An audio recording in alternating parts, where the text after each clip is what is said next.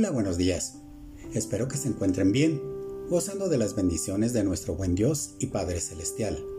En este tiempo en que hemos tenido la oportunidad de estar en casa y disfrutar de la gracia de nuestro Señor Jesucristo y la comunión con el Espíritu Santo, por medio de estos tiempos de oración y de lectura de la palabra.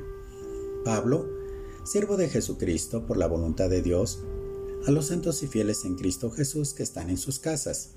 Gracia y paz a vosotros, de Dios nuestro Padre y del Señor Jesucristo.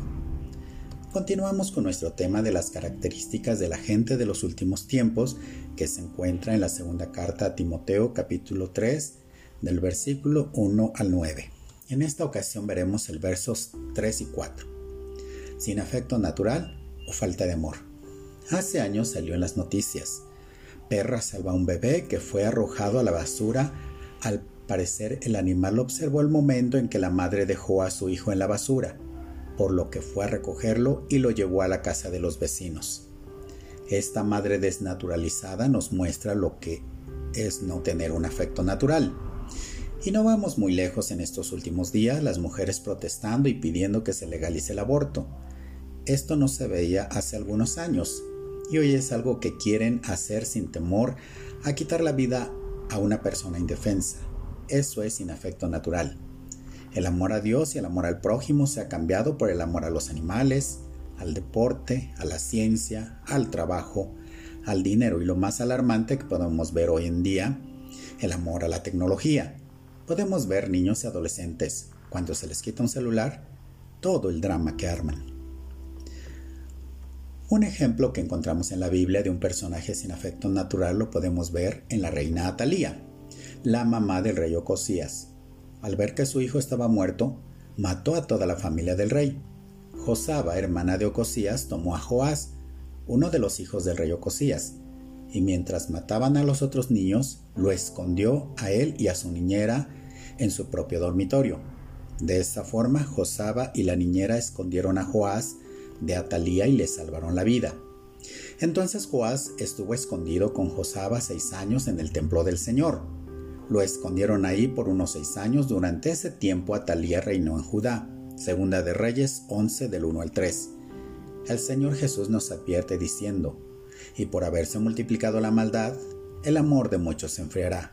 Mateo 24:12. ¿Cómo, ¿Cómo contrarrestar la falta de amor? El amor más grande que alguno puede demostrar es dar la vida por sus amigos. Juan 15:13. Amados, amémonos unos a otros, porque el amor es de Dios. Todo el que ama es nacido de Dios y conoce a Dios. El que no ama no ha conocido a Dios, porque Dios es amor. Primera de Juan 4 del 7 al 8.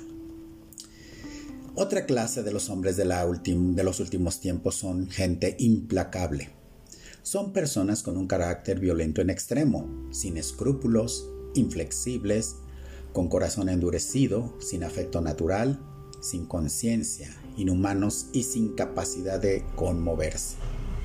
No les importa el sufrimiento ajeno. Hoy en día escuchamos en las noticias con mucha frecuencia que la gente está linchando a los delincuentes y por lo general siempre terminan muertos por las golpizas que les dan. Les prenden fuego estando vivos esa gente no se le puede aplacar ni con la misma policía. Y eso lo vemos en nuestras ciudades y también en las grandes protestas a nivel mundial en las que la gente se sale de control, implacables. El personaje bíblico que encontramos con estas características es en los tiempos del profeta Eliseo. Eliseo se fue a la ciudad de Damasco. Ben Hadad, el rey de Siria, estaba enfermo, y cuando le dijeron que el profeta había llegado, le dijo a Asael, Toma un regalo y llévaselo al profeta. Dile que le pregunte a Dios si voy a sanar. Hazael fue a buscar al profeta Eliseo y en 40 camellos le llevó de regalo lo mejor que había en Damasco. Cuando llegó delante de Eliseo le dijo, Menadad, rey de Siria, te considera como un padre. Me envía para que me digas si él va a sanar de su enfermedad. Eliseo le contestó, Ve y dile que sí va a sanar, aunque Dios me hizo saber que muy pronto morirá. Después Eliseo miró fijamente a Asael hasta que éste se sintió incómodo. El profeta se puso a llorar. Asael le preguntó, Señor, ¿por qué lloras? Eliseo le contestó, Lloro porque yo sé el mal que le vas a hacer a los israelitas. Incendiarás sus ciudades fortificadas. Matarás a filo de espada a sus jóvenes y a sus bebés, y abrirá los vientres de las mujeres embarazadas. Asael dijo, ¿por qué me crees capaz de tan algo terrible? Yo valgo menos que un perro. Eliseo contestó, ya Dios me hizo saber que tú serás el próximo rey de Siria. Después de eso, Asael se despidió de Eliseo y fue a ver al rey Benadad, quien le preguntó, ¿qué te dijo Eliseo? Asael le respondió, me dijo que usted va a sanar de su enfermedad. Pero al día siguiente Asael tomó un paño, lo mojó en agua y se lo puso en la cara a Ben-Hadad hasta asfixiarlo. Después de esto, Asael se convirtió en el nuevo rey de Siria. ¿Cómo contrarrestar el ser implacable? Entonces les daré un corazón sincero y un espíritu nuevo. Cambiaré el corazón de piedra que tienen por uno de carne. Ezequiel 11:19. Mas el fruto del espíritu es amor, gozo, paz, paciencia, benignidad, bondad, fe, mansedumbre, templanza. Contra tales cosas no hay ley. Gálatas 5, 22 y 23. Calumniadores. La calumnia es una falsa acusación que se hace con malicia para hacer daño a otro.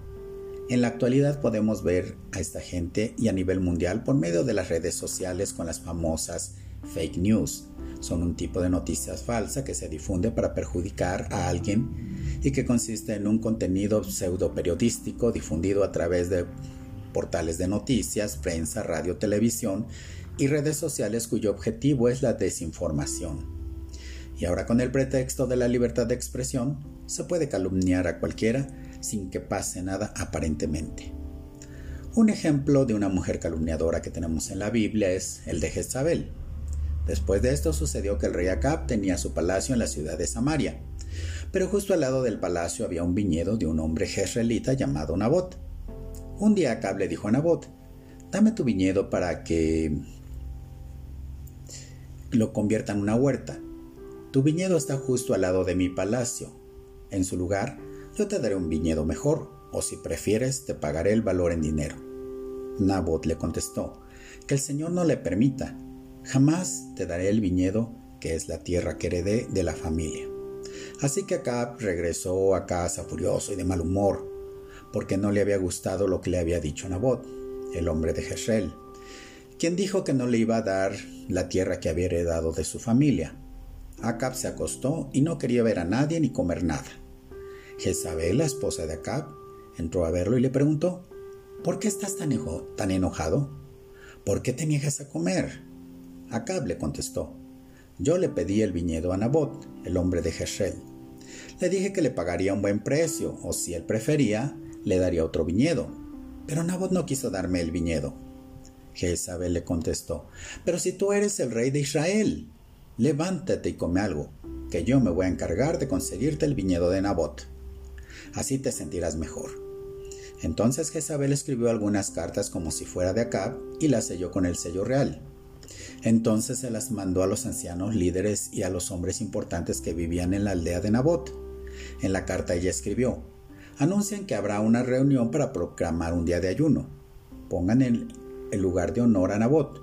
Busquen algunos sinvergüenzas que estén dispuestos a decir que Nabot habló en contra del rey y en contra de Dios. Entonces sáquenlo de la reunión y mátenlo a pedradas. Así que los ancianos, líderes y hombres importantes de Jezreel obedecieron al mandato. Los líderes anunciaron que habría una reunión para proclamar un día de ayuno. A Nabot lo pusieron en un lugar especial ante el pueblo. Entonces dos hombres dijeron que Nabot había hablado en contra de Dios y en contra del rey. Por eso el pueblo sacó a Nabot de la ciudad y lo mataron a pedradas. Entonces los líderes ancianos mandaron un mensaje a Jezabel que decía, Nabot fue muerto a pedradas. Cuando Jezabel escuchó que Nabot había muerto a pedradas, le dijo a Acab, Nabot ha muerto. Ahora ve, toma posesión del viñedo que tú querías. Así que Acab fue al viñedo y tomó posesión de él. ¿Cómo podremos contrarrestar el calumniar? Es uno de los diez mandamientos dado al pueblo de Israel. No hablarás contra tu prójimo falso testimonio. Éxodo 20:16. Jesús les dijo, ¿cuáles? No matarás, no adulterarás, no hurtarás, no dirás falso testimonio. Mateo 19, 18. Porque no adulterarás, no matarás, no hurtarás, no dirás falso testimonio, no codiciarás y cualquier otro mandamiento en esta sentencia se resume. Amarás a tu prójimo como a ti mismo. Romanos 13:9. Es lo que dijo el apóstol Pablo. Otra clase de personas que nos encontraremos en estos últimos tiempos son los intemperantes o desenfrenados, que no tienen moderación, su actitud intemperante o, o persona que trata a los demás sin templanza. El problema de la actualidad es que ya no se ponen límites a los hijos, por lo tanto crecen sin control, sin normas claras, desenfrenados y entregados a los placeres y a las adicciones. La filosofía de hoy es si quieres puedes conseguirlo. Si lo deseas suficientemente lo tendrás. Solo tienes que tomarlo. ¿Para qué esperar? Vive la vida loca. La vida es corta. Comamos y bebamos que mañana moriremos. Un ejemplo de intemperante que encontramos en la Biblia es el hijo de David, Amnón. Absalón, hijo de David, tenía una hermana muy bella que se llamaba Tamar. Amnón, otro hijo de David, estaba enamorado de ella. Amnón la quería mucho, pero como Tamar era virgen, él no creía que pudiera poseerla. La quería tanto que se enfermó de tanto pensar en ella. Un amigo de Amnón, llamado Jonadab, era muy astuto. Jonadab era hijo de Simá, un hermano de David. Jonadab le dijo a Amnón, ¿qué te pasa? Cada día estás peor. Anímate, que eres el hijo del rey. Amnón le dijo a Jonadab, estoy enamorado de Tamar, pero es hermana de mi, de mi medio hermano Absalón. Jonadab le dijo a Amnón, acuéstate y finge estar enfermo. Cuando tu papá venga a verte, dile que solo comerás si Tamar viene y prepara la comida en tu presencia. Así que Amnón se acostó y fingió estar enfermo. Cuando el rey David fue a verlo, Amnón le dijo, deja que venga mi hermana Tamar para que me prepare dos tortas aquí mismo y me las sirva David envió mensajeros a la casa de Tamar y le dijeron, Ve a la casa de tu hermano Amnón y prepárale algo de comer. Así que Tamar fue a la casa de su hermano Amnón mientras él estaba en cama. Tamar tomó harina, la amasó y cocinó tortas mientras Amnón la observaba. Luego Tamar sacó las tortas y se las sirvió a Amnón. Pero éste se negó a comérselas, diciéndoles a sus siervos que se fueran, que lo dejaran solo. Así que todos sus siervos salieron de la habitación. Entonces Amnón le dijo a Tamar, tráeme la comida a mi cuarto, y tú misma dame de comer. Tamar tomó las tortas que había preparado y fue al cuarto de su hermano. Cuando empezó a darle de comer, él la agarró de la mano y le dijo, ven, acuéstate conmigo. Tamar le dijo, no hermano, no me obligues a hacer eso, no cometas esta infamia que eso no se hace en Israel. No podría librarme de mi vergüenza y la gente te verá como un criminal. Mejor habla con el rey, él dejaría que nos casáramos. Pero Amnón no escuchó a Tamar y como era más fuerte, la forzó a tener relaciones sexuales con él. Pero después de violarla, sintió un odio hacia ella mucho más grande que el amor que sintió antes, y le dijo, levántate y vete. Tamar le dijo a Amnón, no, no me eches así. Eso sería peor de lo que acabas de hacer. Pero Amnón no la escuchó sino que llamó a su siervo y le dijo, echa de aquí a esta mujer, y luego cierra la puerta. Así que el siervo de Amnón la echó fuera y cerró la puerta. Tamar llevaba una túnica de muchos colores especial para las princesas solteras. Al salir rasgó su túnica y la echó y se echó cenizas en la cabeza. Luego con las manos en la cabeza se fue llorando. ¿Cómo contrarrestar el desenfreno? Ustedes ya han vivido suficiente tiempo como personas que no creen en Dios cometían pecados sexuales y hacían todo el mal que querían. Se emborrachaban, andaban en orgías, parrandas y adoraban ídolos abominables. Por eso, a los que no creen, ahora les parece extraño que ustedes ya no se unan a ellos en su vida loca y desenfrenada, y por eso hablan mal de ustedes. Y el mismo Dios de paz os santifique por completo y todo vuestro ser, espíritu, alma y cuerpo, sea guardado irreprensible para la venida de nuestro Señor Jesucristo. Fiel es el que os llama, el cual también lo hará. La gracia de nuestro Señor Jesucristo sea con vosotros. Amén. Dios los bendiga y hasta la próxima.